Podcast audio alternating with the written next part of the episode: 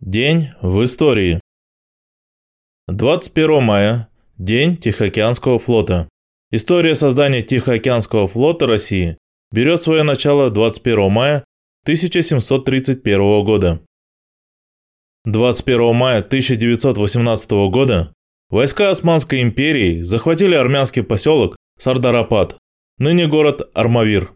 Началось Сардарападское сражение в котором армянским войскам под командованием генерала Назарбекова удалось одержать победу и избежать захвата Армении Турцией. 21 мая 1919 года началась политическая забастовка рабочих Сучана, ныне город Партизанск Приморского края, и Сучанской железнодорожной ветки, под лозунгом «Ни одной тонны угля Колчаку! Долой интервенцию!» Сучанские шахтеры составили основу партизанских отрядов Приморья, действовавших против белогвардейцев. Забастовка продлилась почти два месяца. Прекратилась погрузка угля и работа шахт. Остановилось движение по железной дороге.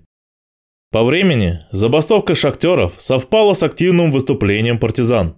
23-25 июня 1919 года партизаны под командованием Сергея Георгиевича Лазо совершили серию успешных нападений на американскую охрану на всем протяжении Сучанской углевозной железной дороги.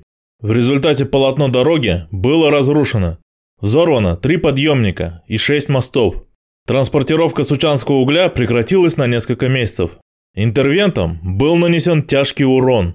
После восстановления движения по железной дороге и ремонта выведенного из строя шахтного оборудования Угледобывающее производство на Сучане было сведено до самого минимума.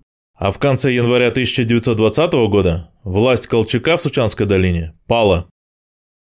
21 мая 1920 года Ленин подписал декрет Совета труда и обороны об обязательном учете статистических сил РСФСР, установивший порядок учета трудовой повинности специалистов-статистиков на период проведения, назначенного на август 2020 года, Переписи населения. 21 мая 1937 года на дрейфующую льдину прибыла экспедиция научной станции «Северный полюс-1» в составе Папанина, Ширшова, Федорова, Кренкеля. Обустройство четверки полярников на громадной льдине площадью около 4 квадратных километров заняло около 16 дней. 6 июня самолеты покинули экспедицию. Станция «Северный полюс-1» перешла в режим автономного дрейфа, в котором она прошла около 2000 километров и спустя почти год прибыла в Гренландское море. Иосиф Сталин сказал об этом так. Бывает и так, что новые пути науки и техники прокладывают иногда не общеизвестные в науке люди, а совершенно неизвестные в научном мире люди, простые люди, практики, новаторы дела. Здесь, за общим столом, сидят товарищи Стаханов и Папанин. Люди, неизвестные в научном мире, не имеющие ученых степеней, практики своего дела.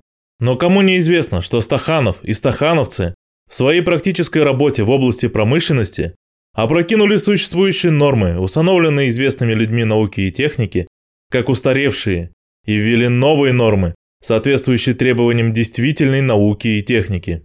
Кому неизвестно, что Папанин и папанинцы в своей практической работе на дрейфующей льдине Мимоходом, без особого труда, опрокинули старое представление об Арктике как устаревшее и установили новое, соответствующее требованиям действительной науки. Кто может отрицать, что Стаханов и Папанин являются новаторами в науке, людьми нашей передовой науки? Вот какие еще бывают чудеса в науке. Я говорил о науке, но наука бывает всякая. Та наука, о которой я говорил, называется передовой наукой. За процветание нашей передовой науки, за здоровье людей передовой науки, за здоровье Ленина и ленинизма, за здоровье Стаханова и стахановцев, за здоровье Папанина и папанинцев. Газета «Правда» от 19 мая 1938 года.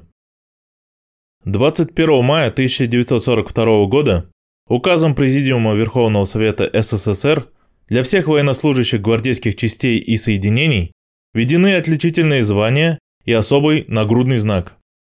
К концу войны Советская гвардия включала 11 армий и 6 танковых армий, 40 стрелковых, 7 кавалерийских, 12 танковых, 9 механизированных и 14 авиационных корпусов, 215 дивизий, 18 надводных кораблей, 16 подводных лодок, 13 дивизионов боевых катеров, 2 авиационные дивизии, 2 зенитно-артиллерийских полка, 1 бригада морской пехоты, 1 морская железнодорожная артиллерийская бригада. 21 мая 1947 года принято постановление ЦК ВКПБ о колхозном строительстве в Прибалтийских республиках. 21 мая 1954 года в Пулково под Ленинградом была открыта Центральная обсерватория АН СССР, восстановленная после Великой Отечественной войны. Ныне главная Пулковская астрономическая обсерватория РАН. 21 мая 1974 года прибыл первый воинский эшелон со строителями БАМ. Комитет ВЛКСМ, прибывших воинов-железнодорожников, возглавлял лейтенант Виктор Баев. А год спустя, с большой трудовой победой, досрочным открытием рабочего движения поездов на линии БАМ-Тында, строители поздравил Леонид Ильич Брежнев. Таким был день 21 мая в истории.